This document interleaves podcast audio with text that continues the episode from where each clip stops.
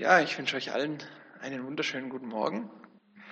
Ich freue mich, dass ich heute hier bei euch sein darf.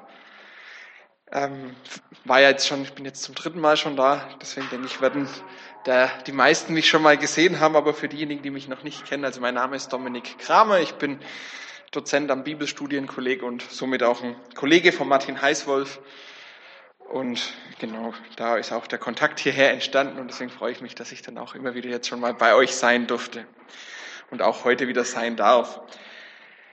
Vor einiger Zeit, ja mittlerweile schon einigen Jahren, da hat mich ähm, der WhatsApp-Status von einem guten Freund von mir sehr getroffen, denn er hat dort ein Zitat gepostet über ja auch über Jahre hinweg von Leonard Ravenhill, einem englischen Evangelisten, und dieses Zitat heißt: No man is greater than his prayer life. Also kein Mensch ist größer als sein Gebetsleben. Ich habe dieses Zitat gelesen und ich habe mir die Frage gestellt, ja, wie sieht's denn mit meinem Gebetsleben aus? Wie viel bete ich denn tatsächlich? Ich weiß natürlich, klar, mit der Bibel beschäftige ich mich sehr ausführlich, schon allein berufsbedingt. Ähm, ich rede auch mit Menschen über den Glauben, eben auch im Rahmen ähm, meines Berufs. Man redet mit Studierenden, man leitet sie im Glauben an. Man ja, beschäftigt sich Tag für Tag mit Gottes Wort, aber wie sieht das Ganze mit meinem Gebetsleben aus? Leonard Ravenhill sagt weiter in diesem Zitat, The pastor who is not praying is playing, and the people who are not praying are straying.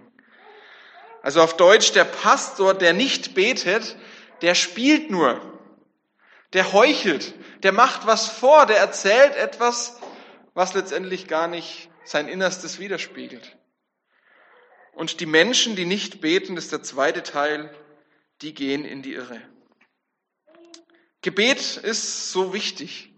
Und unser heutiger Text beschäftigt sich intensiv mit diesem Thema. Und ich weiß nicht, wie es euch dabei geht beim Thema Gebet. Vielleicht geht's euch wie mir, dass ihr auch diese Not kennt und merkt, Mensch, eigentlich sollte ich viel mehr beten. Und oft ist so dieser erste Impuls, Mensch, ich kaufe mir jetzt ein Buch über Gebet. Ich besuche ein Seminar zum Thema Gebet. Ich beschäftige mich intensiver mit dem Thema Gebet. Und Jakobus, in dessen ähm, Buch wir uns heute beschäftigen, oder ja, und mit dessen Buch wir uns heute beschäftigen, der würde wahrscheinlich einfach sagen, fang einfach an zu beten. In Jakobus 5, die Verse 13 bis 18.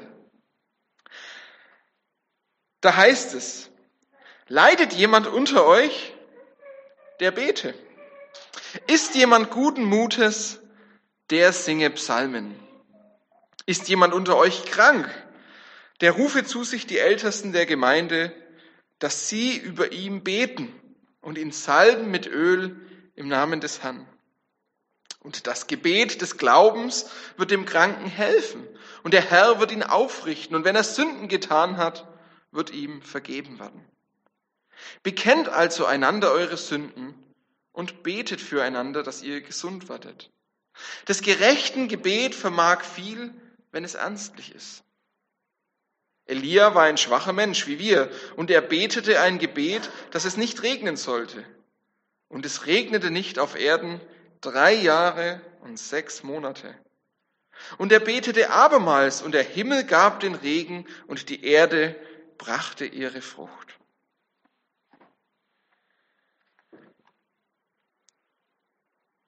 In unserem Text sehen wir, dass es sehr intensiv um das Thema des Gebets geht. Und deshalb wollen wir uns heute auch mit diesem Thema Gebet beschäftigen. Aber da kommen noch zwei andere Aspekte vor, die vielleicht manchmal auch etwas kurz kommen in unseren Gemeinden, nämlich das Thema des Krankengebets, das hier angesprochen wird, und auch das Thema des Sündenbekenntnisses.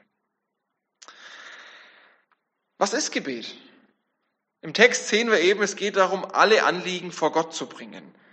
Ist jemand unter euch krank? Oder nee, es beginnt erst, leidet jemand unter euch? Der betet. Wenn wir leiden, sollen wir beten. Wenn es uns gut geht, ist jemand guten Mutes, der singe Psalmen. Auch das sollen wir vor Gott bringen. Das dürfen wir vor Gott bringen. Wir sehen, wenn jemand krank ist, der soll Leute zu sich rufen, dass über ihm gebetet wird. Und auch das Thema Bekenntnis der Sünden. Auch unsere Sünden dürfen wir vor Gott bringen. Das heißt, es geht hier darum, dass alles, was uns beschäftigt, wir vor Gott bringen sollen. Wir vor Gott bringen dürfen. Und letztendlich sagt es auch was über meine Beziehung. Denn es stellt sich ja die Frage, wer ist mein erster Ansprechpartner? Ist Gott mein erster Ansprechpartner oder sind es am Ende Menschen, die mein erster Ansprechpartner sind? Ich merke das selber. Es gibt vielleicht Situationen im Dienst, wo ein vielleicht der ein oder andere Studierende manchmal auch ein bisschen, ja, herausfordernd ist, sagen wir es mal so. Man ärgert sich vielleicht. Und zu wem gehe ich mit meinem Ärger? Und häufig merke ich, ist mein erster Ansprechpartner meine Frau oder die Kollegen. Und man spricht drüber und ärgert sich über den Studenten. Aber warum rede ich nicht als allererstes mit Gott über ihn? Wir können viel darüber sprechen, dass wir komplett von Gott abhängig sind. Wir können viel, viel darüber reden, dass es wichtig ist, dass Gott das Zentrum in unserem Leben sein soll. Aber unser Gebetsleben zeigt am Ende, ob wir das tatsächlich glauben.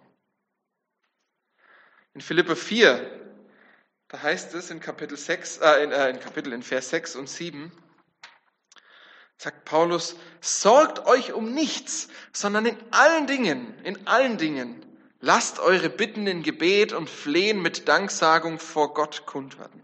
Bringt alles vor Gott, sagt er hier. Und der Friede Gottes, der höher ist als alle Vernunft, bewahre eure Herzen und Sinne in Christus Jesus. Das sind wir natürlich bei einem ganz wichtigen Punkt. Wenn wir über Gebet sprechen, was ist Gebet eigentlich? Und häufig, oder viele Menschen gehen davon aus, dass sie sagen, Gebet ist letztendlich das, dass wir Gottes Willen zu unseren Gunsten verändern. Dass wir in Gebet zu Gott kommen und seinen Willen verändern mit unseren Anliegen. Ein Beispiel kommt ja auch in unserem Text vor. Elia war ein schwacher Mann, aber durch sein Gebet konnte er bewirken, dass es drei Jahre und sechs Monate nicht regnet und am Ende wieder zu regnen anfängt. Es scheint ja fast so in diesem Beispiel, als würde Elia Gott als sein Werkzeug benutzen. Als würde Elia Gott dazu benutzen, dass er jetzt die Strafe über Israel bringt. Aber wenn wir uns die Geschichte genauer anschauen, dann stellen wir fest, dass es im Grunde genau andersrum ist. Es ist ja nicht Elias Strafe über Israel, sondern es ist Gottes Strafe über Israel. Es ist nicht Elia, der das Gericht über Israel bringen möchte an dieser Stelle, sondern es ist Gott. Und somit ist nicht Gott das Werkzeug von Elia, sondern es ist genau andersrum. Elia ist das Werkzeug Gottes. Und im Gebet verändert sich letztendlich nicht auch Gottes Willen zu unseren Gunsten, sondern im Gebet verändert sich unser Wille um Gottes Willen, zu seinen Gunsten. Im Gebet verändert sich unser Denken. Ich habe gerade das Beispiel gebracht, der Studierende, der herausfordernd ist, der vielleicht auch, ja, über den ich mich ärgere. Aber wenn ich ins Gebet gehe, über, mit, mit anderen Menschen kann ich darüber reden, der andere, mein Gesprächsgegenüber, bringt vielleicht noch weitere Punkte, der auch Erfahrungen gemacht hat und das Ganze wird sogar noch vertieft, dieser Ärger über diese Person. Aber sobald ich das ins Gebet bringe, verändert Gott mein Denken. Gott zeigt mir, was ich vielleicht auch falsch gemacht hat. Gott zeigt mir, dass ich, wenn ich ehrlich zu Gott bin, ich schon merke, ich kann ja gar nicht so negativ über diese Person reden. Im Gebet verändert sich unser Denken. Im Gebet zieht Gottes Frieden bei uns ein. Wir haben es gerade in Philipper 4, Vers 7 gelesen. Wenn wir alle unsere Sorgen vor Gott werfen, dann zieht ein Frieden in unsere Herzen ein, der höher ist als alle Vernunft, der unser menschliches Denken übersteigt, der unsere menschliche Logik übersteigt. Das beste Beispiel ist Paulus selbst. Der sitzt im Gefängnis. Er wartet darauf, dass er jeden Moment sterben könnte, dass es jeden Moment vorbei sein könnte. Und trotzdem ist dieser Brief an die Philipper erfüllt von einem tiefen Frieden, von einer tiefen Freude, von einer tiefen Hoffnung. Eigentlich menschlich gesehen müsste man sagen, Paulus ist total frustriert. Er hat alles für Gott gegeben und jetzt sitzt er im Gefängnis und weiß nicht, wie es weitergeht. Aber Paulus weiß, dass egal was passiert, ob er lebt oder ob er stirbt, dass es alles zur Ehre Gottes dient. Dieser Friede, dieser unlogische Friede ist in seinem Herzen. Und ein dritter Punkt, im Gebet werden wir Jesus ähnlicher. Indem wir in die Gegenwart Gottes treten, indem wir in die Gegenwart Jesu treten, werden wir verändert. Wir können da gar nicht unverändert wieder rauskommen. Wir sehen das bei Mose, als er ins Zelt der Begegnung geht und er kommt raus und er strahlt. Buchstäblich. Tut sich eine Decke drüber, weil er so leuchtet. Das heißt, im geistlichen Sinne, jetzt mal im übertragenen Sinne, geht es uns genauso, wenn wir in diese Gegenwart Jesu treten. Wir werden verändert. Ich bringe mal gerne das Beispiel. Letztendlich ist es wie mit der Sonne. Wenn ich im Sommer mit meinem Hauttyp in die Sonne gehe, da komme ich nicht unverändert zurück. Da fange ich an, meine Haut wird langsam rot. Da kann ich mich noch so sehr entscheiden dazu und sagen, heute kriege ich keinen Sonnenbrand. Wenn ich nicht aktiv versuche, die Sonne zu meiden oder mich mit Sonnencreme einzuschmieren, dann ist es eine logische Konsequenz dass wenn ich in die Sonne gehe, dass ich Sonnenbrand kriege. Und so ist es auch eine logische Konsequenz, dass wenn wir in die Gegenwart Jesu kommen, dass er uns verändert. Und natürlich dürfen und sollen wir Gott auch alle unsere Anliegen hinlegen. Wir dürfen alles vor ihn bringen, all das, was uns beschäftigt. Aber ein ganz wichtiger Punkt bei diesem ganzen Thema des Gebets ist ein Teil, den Jesus im Vater unser sagt und der uns vielleicht ganz besonders schwer fällt.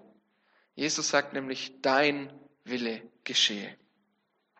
Am Ende ist es nicht unser Wille, der geschieht. Wir können unsere Anliegen vor Gott bringen, aber wir legen unsere Anliegen letztendlich unter den Willen Gottes. Und es ist sein Wille, der am Ende geschieht. Und es mag in vielen Themen unseres Lebens uns vielleicht noch leicht von den Lippen fallen. Dein Wille geschehe. Aber es wird dann umso schwieriger, wenn es hart auf hart kommt wenn man seinen Job verliert, wenn plötzlich eine schwere Krankheitsdiagnose kommt, wenn jemand, ein lieber Mensch, sterbenskrank ist, kann ich dann noch beten, dein Wille geschehe? Und wir merken hier, dass Gebet plötzlich ganz viel mit Vertrauen zu tun hat. Das Gebet plötzlich ganz viel damit zu tun hat, vertraue ich darauf, dass Gott es gut macht, egal was passiert.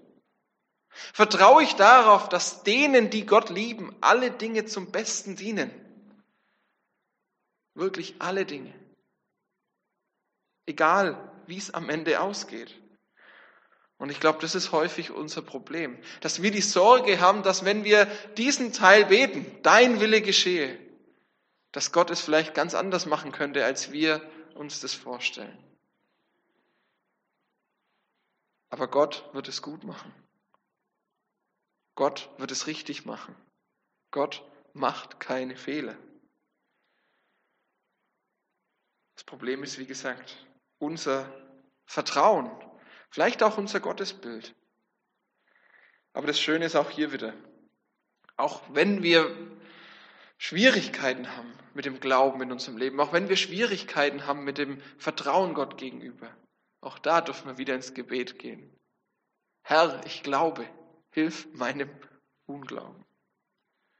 Und da sind wir natürlich schon mittens bei diesem zweiten Thema, das ich mit euch heute anreißen möchte, dieses Thema des Krankengebets. Was ist, wenn jemand krank ist? Und ich möchte zunächst mal ganz kurz auf das hier beschriebene Ritual eingehen, das hier, Paul, äh, das hier Jakobus nennt, indem er ja sagt, wenn jemand unter euch krank ist, der rufe die Ältesten zu sich Sie sollen über ihn beten, sie sollen ihn mit Öl salben, es soll ein gegenseitiges Sündenbekenntnis stattfinden. Und dann wird das Gebet dem Kranken helfen, es wird ihn aufrichten und die Sünden werden vergeben werden. Ich weiß nicht, inwiefern diese Art des Krankengebets auch bei euch in der Gemeinde praktiziert wird oder ob das etwas ist, wo ihr sagt, das ist uns eigentlich völlig fremd. Ich merke auf jeden Fall, dass es etwas ist, was gerade im evangelischen Bereich häufig völlig ausgeklammert wird, was wir gar nicht auf dem Schirm haben. Und umso schöner ist es, wenn es Gemeinden gibt, wo das tatsächlich auch gemacht wird. Es stellt sich natürlich jetzt die Frage, muss das genau so sein?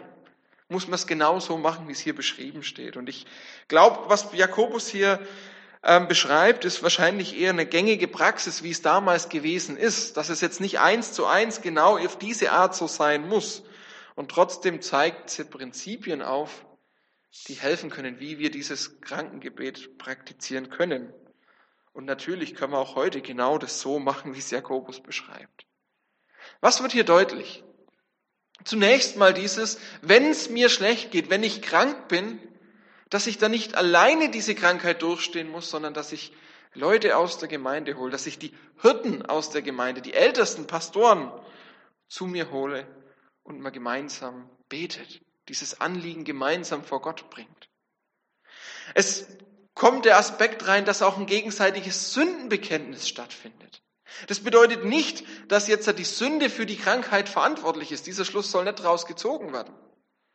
Aber dass es, wenn es darum geht, um gesund werden, dass das das Ganze umfasst. Nicht nur die körperliche Gesundheit, sondern auch unsere geistige Gesundheit.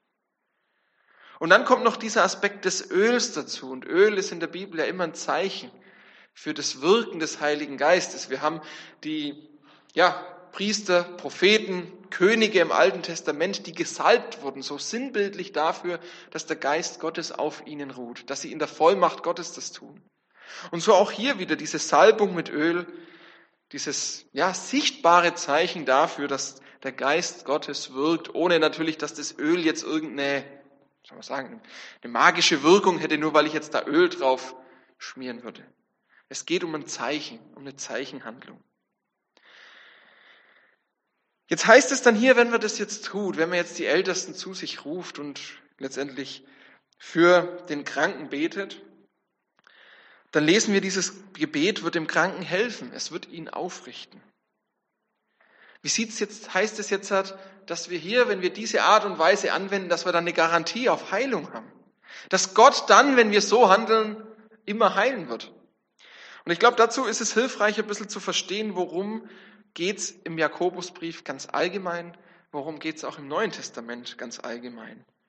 Und wir sehen, dass dort immer wieder unterschieden wird zwischen dem irdischen und dem Himmlischen.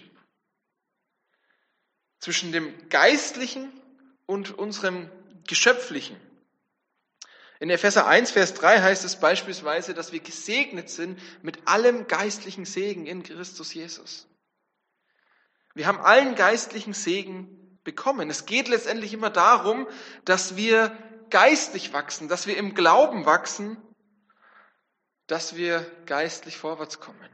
Und es kann auch mal bedeuten, dass wir mit Gottes Hilfe auch Notzeiten, auch Krankheitszeiten, ja sogar den Tod annehmen können.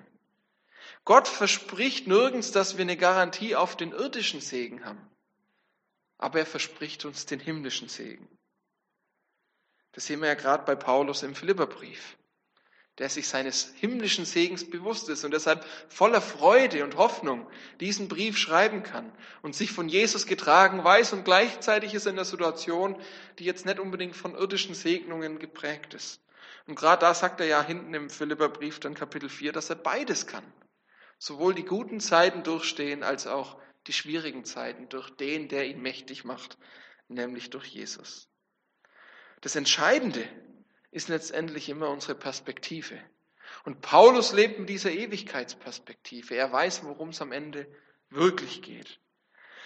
Und ich glaube, hier ist ein Problem in der Theologie, wo wir ein Verständnis haben, dass Gott uns irdischen Segen verspricht. Dass Gott uns jetzt ganz konkret auf die Heilung bezogen, auf Gesundheit, dass Gott uns Gesundheit verspricht. Natürlich kann Gott heilen. Und er tut es auch. Aber es gibt keine Garantie. Und ich glaube, dies, ja, wenn wir dieses theologische Bild dessen haben, dass Gott heilen muss, dann kriegen wir diese Spannung zwischen zwei Polen nicht zusammen, dass Gott ein liebender Gott ist und gleichzeitig zulässt, dass es Krankheit gibt. Man versucht es zusammenzubringen und denkt, Gott muss doch dann auch heilen und wenn er es nicht tut, dann kann es nicht an Gott liegen, sondern dann muss es an mir liegen dann mache ich etwas falsch. Vielleicht habe ich nicht richtig gebetet, vielleicht habe ich nicht richtig geglaubt. Und ich stehe Gottes Segen im Weg. Es kommt ein Denken rein, dass es wir müssen es richtig machen, damit Gott uns segnen kann. Und das ist ein Verständnis, das finden wir im Grunde in fast allen Religionen dieser Welt, dass der Mensch das Richtige tun muss, damit Gott das Richtige tun dann auch segnen kann. Aber im Grunde ist der christliche Glaube ganz anders. Es geht nicht um das, was wir tun, sondern es geht um das Handeln Gottes. Er ist der souveräne Gott und er entscheidet letztendlich, was passiert. Das heißt jetzt ganz konkret in Bezug auf diese Krankensalbung, wenn es heißt, das Gebet der Ältesten mit dem Kranken wird Heilung bewirken und den Kranken wieder aufrichten, dann bedeutet das, dass wir eine Garantie darauf haben, dass es innerlich und geistlich auf jeden Fall passiert, dass der Kranke gestärkt wird, dass Sündenvergebung stattfindet, dass er vielleicht akzeptieren kann, seine Krankheit auch annehmen kann, dass er ermutigt wird dadurch. Und es kann auch bedeuten, dass er auch äußerlich wieder gesund wird. Auch diese Option ist überhaupt nicht auszuschließen. Im Gegenteil, wenn wir davon ausgehen, der Gott heilt heute sowieso nicht mehr, dann fallen wir auf der anderen Seite wieder vom Pferd runter. Warum sollte Gott das heute nicht tun? Warum sollte er es nicht können? Er ist ein allmächtiger Gott, der das auch tun kann. Und ich fand es recht ermutigend. Vor drei Wochen habe ich die gleiche Predigt schon mal in einer anderen Gemeinde gehalten und die haben aufgrund der Corona-Situation zwei Gottesdienste nacheinander gehabt und dann gab es zwischen den Gottesdiensten dann so einen Zeugnisblock und ähm, Gebetsblock füreinander und dann kamen drei Leute nach vorne nach der Predigt dann äh, nach, des, nach dem ersten Mal und haben dann bezeugt, dass es ihnen genauso ging, dass sie in der Krankheitssituation die Ältesten zu sich gerufen haben, sie gebetet haben und sie tatsächlich gesund geworden sind. Das hat auch mich selber nochmal sehr ermutigt, dass das, was ich hier sage, dass es nicht einfach nur leere Worte sind, sondern dass das, was im Wort Gottes steht, wirklich wahr ist. Und trotzdem kann es natürlich sein, dass du die Erfahrung machst und sagst, ich habe die Ältesten zu mir geholt, wir haben gebetet und ich bin körperlich nicht gesund geworden. Aber dieses Versprechen Gottes, dass er aufrichtet, dass er unseren müden Geist wieder aufrichtet, uns Mut macht, uns Zuversicht schenkt uns Freude gibt an ihm, dass dieser Friede Gottes uns erfüllt, die steht geschrieben und die ist wahr und darauf dürfen wir uns verlassen. Letztendlich liegt es in seiner Hand. Es liegt in Gottes Hand, ob er ein Wunder tut und heilt oder ob er uns einfach nur dabei hilft, die Situation zu akzeptieren, so wie sie ist. Schwierig wird es immer dann, wenn wir eben meinen, Gott muss heilen oder wenn wir gar nicht mehr davon ausgehen, dass Gott das Wunder tut. Und ich merke selber, wie man schnell auch eben von dieser Seite runterfällt und von vornherein das ausschließt. Na Gott wird ja sowieso nicht handeln.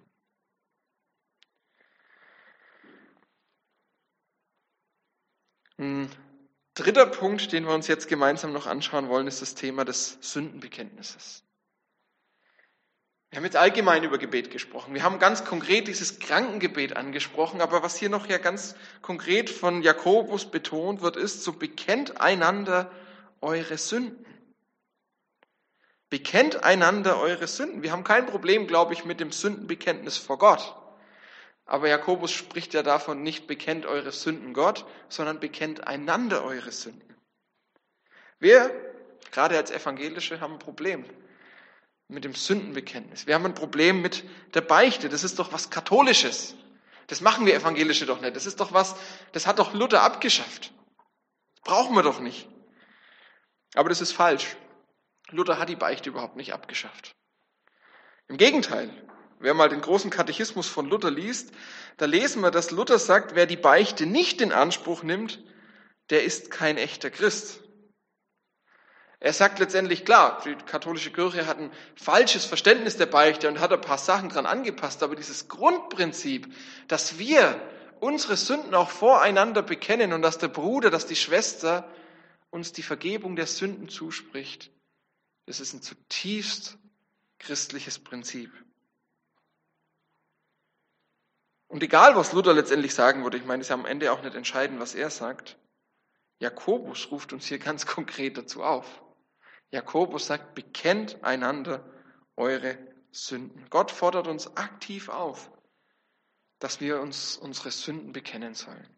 Die entscheidende Frage ist, tun wir das auch? Machen wir das? Und wie gesagt, ich glaube, wir tun es viel zu wenig. Dietrich Bonhoeffer geht auch auf dieses Thema intensiver ein und er stellt sich die Frage, kann sein, dass vielleicht unsere Menschenfurcht manchmal größer ist als unsere Gottesfurcht? Liegt es daran, dass wir uns schwerer tun, vor unseren Mitmenschen unsere Sünden zu bekennen als vor Gott?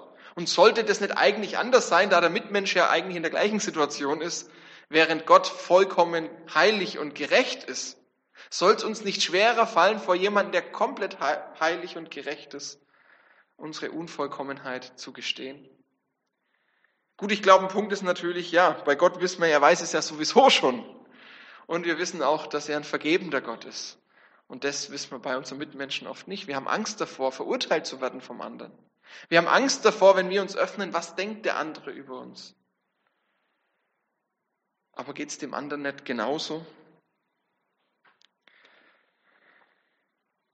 Natürlich hat dieses Sündenbekenntnis und da sind wir jetzt explizit in der, im evangelischen Verständnis, keinen Charakter, dass es, darum geht, dass uns jetzt konkret wieder Sünden vergeben werden, in dem Sinn, dass dadurch, dass wir schuldig geworden sind am anderen, wir wieder aus diesem Heilsstatus rausfallen, dass wir plötzlich nicht mehr gerettet sind und erst wieder Sündenvergebung stattfinden muss, damit wir gerettet werden können. Nein, Jesus ist ein für alle Mal für unsere Schuld gestorben und wir sind gerettet. Punkt. Und trotzdem ist dieses Schuldigwerden vor Gott ja etwas, was unsere Beziehung beschädigt. Vielleicht kann man es ganz gut vergleichen mit einem Kind, das etwas angestellt hat. Ein Kind, nehmen wir jetzt mal als Beispiel, also als fiktives Beispiel unsere Tochter, die ähm, jetzt einfach unerlaubterweise Süßigkeiten aus dem Schrank geholt hat und es immer und wie immer wieder gemacht hat. Jetzt steht was zwischen uns. Sie weiß natürlich, dass sie das nicht darf. Und ihr fällt es schwer, mir jetzt direkt in die Augen zu schauen. Sie merkt, die Beziehung zwischen uns ist getrübt, weil sie etwas getan hat, was eigentlich verboten ist. Ich würde niemals auf die Idee kommen zu sagen, du bist jetzt nicht mehr mein Kind. Geh. Der Status ist völlig klar. Sie bleibt natürlich weiterhin mein Kind. Und trotzdem bedarf es der Entschuldigung, der, des Aussprechens, der Klärung der Situation, damit wieder diese Beziehung wiederhergestellt werden kann. Und so ist es letztendlich auch mit Gott. Dass es uns genauso schwer fällt, wenn wir merken, da ist Schuld in unserem Leben. Also mir geht es zumindest so, dass ich merke, irgendwie, ich kann Gott nicht so richtig in die Augen schauen. Ich merke, da steht gerade was zwischen uns. Und diese Schuld muss wieder bereinigt werden. Natürlich kann ich das direkt vor Gott bringen. Aber es gibt dann auch so Dinge in unserem Leben, wo wir vielleicht anfangen dran zu zweifeln. Kann Gott das wirklich vergeben? Kann Gott die Beziehung einfach wieder so herstellen, wie es vorher war? Und da ist es wichtig, dass wir Geschwister haben, die uns das zusprechen und sagen, ja, deine Sünde ist dir vergeben. Es ist also vielmehr ein seelsorgerlicher Akt. Und das ist dann am Ende auch der Unterschied zwischen dem katholischen und dem evangelischen Verständnis. Im katholischen Verständnis geht es darum, dass der Priester tatsächlich dem ähm, demjenigen, der beichtet, die Sünden vergibt. Während es im evangelischen Verständnis dieses ist, dass man dem anderen die Vergebung zuspricht, die schon längst stattgefunden hat. Das heißt, wenn wir unsere Sünden bekennen vor Mitmenschen, dann nehmen wir einerseits der Sünde die Macht, indem wir sie aus dem Dunkel ins Licht holen. Indem sie ausgesprochen wird, indem sie ans Licht geholt wird, hat sie weniger Macht über uns. Und gleichzeitig eröffnet es uns die Möglichkeit, dass der Bruder oder die Schwester uns die Vergebung zuspricht, an der wir persönlich vielleicht sogar zweifeln. Bonhoeffer sagt in diesem Zusammenhang auch, der Christus im anderen ist stärker als der Christus in dir. Jetzt ist das dogmatisch gesehen natürlich völliger Quatsch. Das ist ja der gleiche Jesus, der in uns lebt. Aber auch hier wieder diese seelsorgerliche Komponente, die er damit meint. Das, was der Bruder, die Schwester dir zuspricht, hat oft mehr Gewicht als diese Zweifel, die in meinem eigenen Herzen sind, die dort bohren. Und das macht letztendlich christliche Gemeinschaft aus. Dass wir eben nicht nur eine Gemeinschaft der Frommen sind, sondern dass wir eben auch eine Gemeinschaft der Sünder sein können. Dass wir auch nicht nur sonntags, wenn wir in die Gemeinde kommen, unsere fromme Maske aufsetzen, bei uns läuft alles gut, wir sind gerettet, keine Probleme in unserem Leben, sondern dass wir auch darüber sprechen, wo Schuld in unserem Leben sind. Wir sind letztendlich die Gemeinschaft nicht der Vollkommenen, sondern wir sind die Gemeinschaft der Erlösten. Das bedeutet, dass wir auch immer wieder fallen und uns gegenseitig brauchen, um gemeinsam auf diesem Weg zu sein. Und wir nehmen uns einen riesengroßen Schatz, wenn wir diesen Aspekt christlicher Gemeinschaft ausklammern. Wenn wir diesen Aspekt des gegenseitigen Sündenbekenntnisses, diesen Aspekt der Vergebung, ja, nicht praktizieren. Jetzt stellt sich natürlich die Frage, okay, jetzt haben wir verstanden, dass es ein wichtiger Punkt ist, aber wie macht man das Ganze jetzt?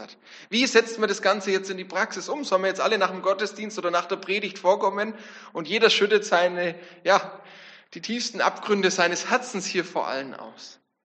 Ich glaube, darum geht es nicht. Es geht nicht darum, dass Sündenbekenntnis vor allen stattfindet. In manchen Fällen ja ist es auch angebracht.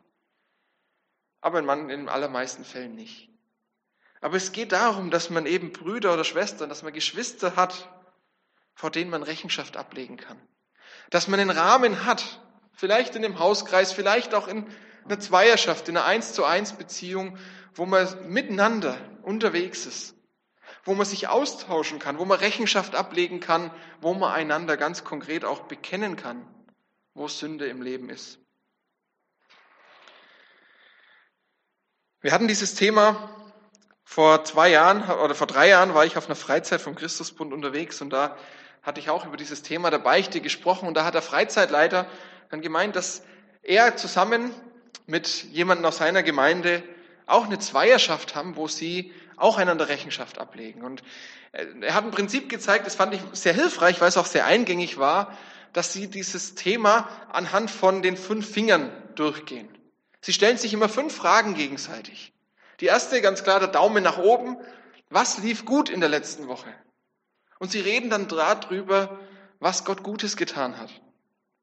Das zweite, der Zeigefinger. Was hat mir Gott gezeigt?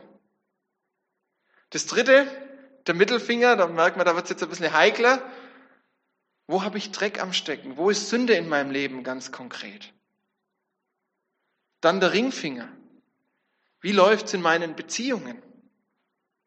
Und der kleine, etwas zu kurz geradene Finger, was kam in der letzten Zeit zu kurz? Und man tauscht sich drüber aus, betet füreinander und spricht dem anderen ganz konkret auch nach dem Sündenbekenntnis die Vergebung zu. Und wie gesagt, ich habe das vor drei Jahren auf einer Freizeit ähm, als Thema gemacht. Ich habe immer wieder drüber gesprochen und letztendlich erst seit einem halben Jahr habe ich wirklich auch jemanden aus der Gemeinde, wo wir uns regelmäßig treffen und Rechenschaft voreinander ablegen. Und ich merke einfach, wie gut es tut. Und das ist häufig gar nicht mal so diese Taten sind ganz konkret. Das war das, was in meiner Vorstellung immer war. Es geht jetzt darum, was habe ich ganz konkret getan, was Sünde ist, was vor Gott bereinigt werden muss, sondern dass es häufig eigentlich viel mehr die Gedanken sind. Wie denke ich über meine Geschwister? Wie denke ich über Leute in der Gemeinde? Wie denke ich über Studierende, über Mitarbeiter? Wie denke ich über meine Frau? Wo merke ich schon den Ansatz der Sünde in meinem Leben, wo ich mich über andere erhebe, wo ich stolz bin und so weiter. Und das kann man vor Gott bringen. Und diese Gedanken letztendlich ans Licht bringen. Wir sehen also, wie wichtig es ist, ins Gebet zu gehen. Wir sehen also, wie wichtig es ist, mit allen unseren Anliegen vor Gott zu kommen. Wir sehen also, dass es so entscheidend ist, alleine Anliegen vor Gott zu bringen, aber auch in der Gemeinschaft Gott anzubeten und ihm unsere Anliegen darzubringen. Es ist so wichtig, Gott Raum zu geben in allen Bereichen in unserem Leben. No man is greater than his prayer life. Kein Mensch ist größer als sein Gebetsleben und das wünsche ich mir. Zum einen ganz konkret für mich und auch ganz konkret für euch dass ihr wachst in eurem Gebetsleben, dass es euch wichtig wird und dass alles in eurem Leben, dass ihr das wirklich teilt mit unserem himmlischen Vater, der sagt, kommt her zu mir alle, die ihr mühselig und beladen seid. Ich will euch erquicken. Ich möchte beten. Herr Jesus, und so möchte ich dir von Herzen danken dafür, dass du ein Gott bist, der sich unserer annimmt, der keine verschlossenen Türen hat und sagt, ja, kommt wann anders wieder, sondern der jederzeit offene Türen, offene Arme hat, so dass wir jederzeit zu dir kommen dürfen mit allem, was uns beschäftigt. Und du erlaubst es uns nicht nur, sondern du wünschst es dir auch. Und so möchte ich dich bitten, du siehst, wie, ja, wie immer wieder davon abrücken, zu dir zu kommen, wie wir die Dinge immer wieder selber mit uns ausmachen wollen oder auch mit anderen Menschen ausmachen wollen, anstatt zu dir zu kommen. Herr, verändere du unsere Herzen, richte uns voll aus nach dir und danke, dass du in allen Bereichen unseres Lebens wirkst und dass wir gesegnet sind mit allem geistlichen Segen durch deinen Geist in uns. Amen.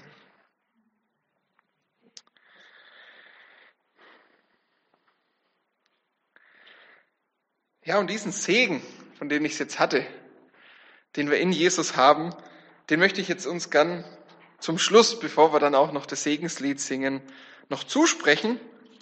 Und dazu möchte ich den Segen aus dem Hebräerbrief, aus Kapitel 13, die Verse 20 und 21 vorlesen.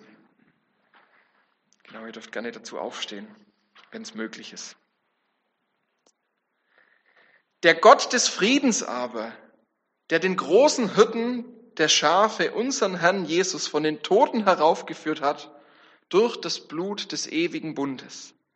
Der mache euch tüchtig, in allem Guten zu tun seinen Willen und schaffe in uns, was ihm gefällt. Durch Jesus Christus, welchem sei Ehre von Ewigkeit zu Ewigkeit. Amen.